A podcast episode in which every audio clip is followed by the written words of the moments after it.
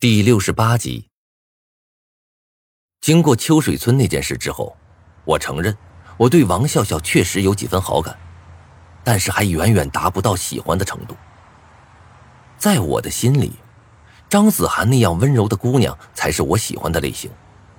王笑笑这家伙太泼辣了，但我没想到的是，我当初的举动竟然会让这个小姑娘误会了。我有些尴尬的说道。不是你，你想多了，我可没说过你是我女朋友啊。还有我长得不帅，家里也没多少钱，配不上你。你还是再找别人去吧。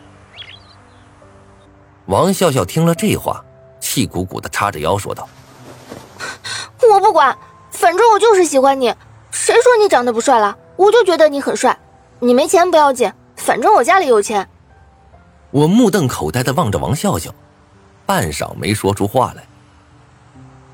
那你总得给我一个你喜欢我的理由吧？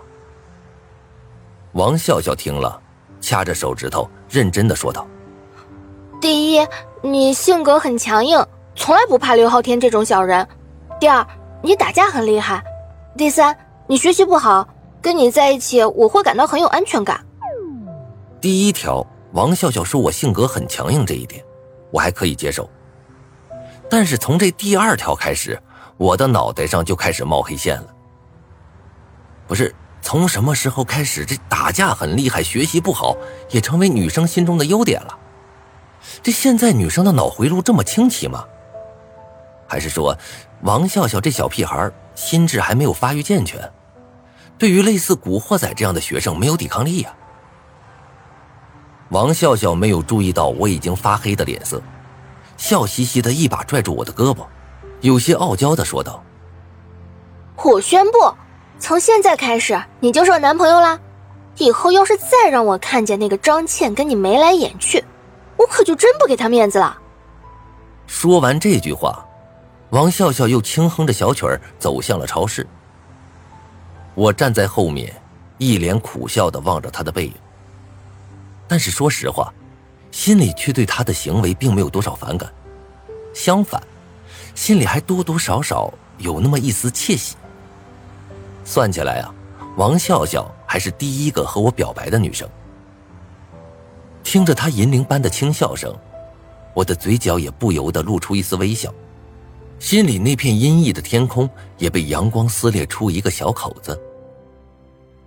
张倩家中，我们一行人酒足饭饱，齐齐的坐在沙发上，眼睛紧紧的盯着墙上的电视。张倩果然没有骗我们，在她的电脑上有着起码不下一百部的恐怖电影，各个封面都是血腥无比，这让我在心里暗暗腹诽。也不知道张倩这人是咋回事啊？看着挺古板的一个姑娘，竟然会喜欢看恐怖片这种类型的电影。难道她自己一个人看就不会感到害怕吗？至于我身边的王笑笑。则更是让人感到无语。刚开始电影还没播的时候，这家伙一手拿着薯片，一只手搂着我，一副在电影院里休闲放松的场景。可电影才仅仅开始了一分钟，他就像只鸵鸟一样把头埋在了我的肩膀上，身子瑟瑟发抖，薯片直接洒了一地。照这个情况看啊。游戏开始前，他能不能完整的看完一部电影都是个问题，更别说深入了解电影，从中发掘、寻找出生路的所在了。反观身边的张胖子和张瑶瑶，他们两个就看得很认真。在看完一部电影后，张倩又给我们换了另一部很有名的美国恐怖电影《死神来了》。电影刚开始，张倩便离开了沙发。对我们说道：“这部电影我之前已经看过很多次了，你们几个在这儿看吧，我先去洗个澡。”说罢，张倩便朝浴室走了过去。看着张倩妙曼的身影，我不由得咽了口口水。要是能看一眼张倩洗澡的模样，那该有多好啊！正当我沉浸在美好的幻想的时候，张胖子却忽然拿胳膊捅了我一下，我有些不满的问道：“你干嘛？”张胖子脸色很是苍白，他看着浴室门口，好像很害怕的模样。下一刻，水声伴随着张胖子的声音一起出现在了我的耳边。无名，我刚才好像看见张倩的脚没有沾地呀。张倩的脚走路不沾地？开玩笑啊！哪里有人会走路脚不沾地的？脚不沾地的，那是鬼。我朝浴室那边望了一眼。压低了声音，凑到张胖子耳边说道：“胖子，你在逗我？他要是鬼的话，第一个就得先把你吃了。你可别忘了，之前咱班里就属你捣蛋。”张胖子显然有些急眼了，胖脸上满是不乐意的表情。无名，咱们俩这么多年兄弟，你不信我？这不是我信不信的问题，而是是不是的问题。他走路沾不沾地，这不是一眼就能看出来的事儿吗？啊，我们又不是眼瞎。被我这么一说呀，张胖子脸上露出了几分怀疑的神色，一脸不解。难道是我看错了？等会儿，等会儿他出来的时候，我们看看不就知道了。我安慰道。张胖子这才有些闷闷不乐的点了点头，紧张的注视着浴室门。不一会儿啊，张倩便裹着浴袍出来了。刚洗完澡的张倩，头发湿漉漉的披散在肩上，满脸都是慵懒，那红唇被水洗过之后更是娇嫩欲滴。最要命的还是那件浴袍。那件浴袍在张倩身上并不怎么合身，大片雪白的肌肤在走动中若隐若现。看到这一幕，我的鼻子忽然有些痒。张瑶瑶和王笑笑的目光也被张倩给吸引住了。张瑶瑶的眼中满是羡慕，一旁的王笑笑的眼中则是有掩饰不住的嫉妒。看我的目光有些吃了，王笑笑气急败坏的掐了我胳膊一下，冷声道：“老师，有个色狼刚才偷看你。”“去你的！你才是色狼呢！谁偷看了？我告诉你啊，乱说话，我告你诽谤。”我慌不迭的辩解道：“张倩却没有生气，只是对我妩媚一笑，便转身回卧室了。不知道为什么，我总觉得张倩这个笑好像有些挑逗的意思。不知道是不是我的人生三大错觉之一。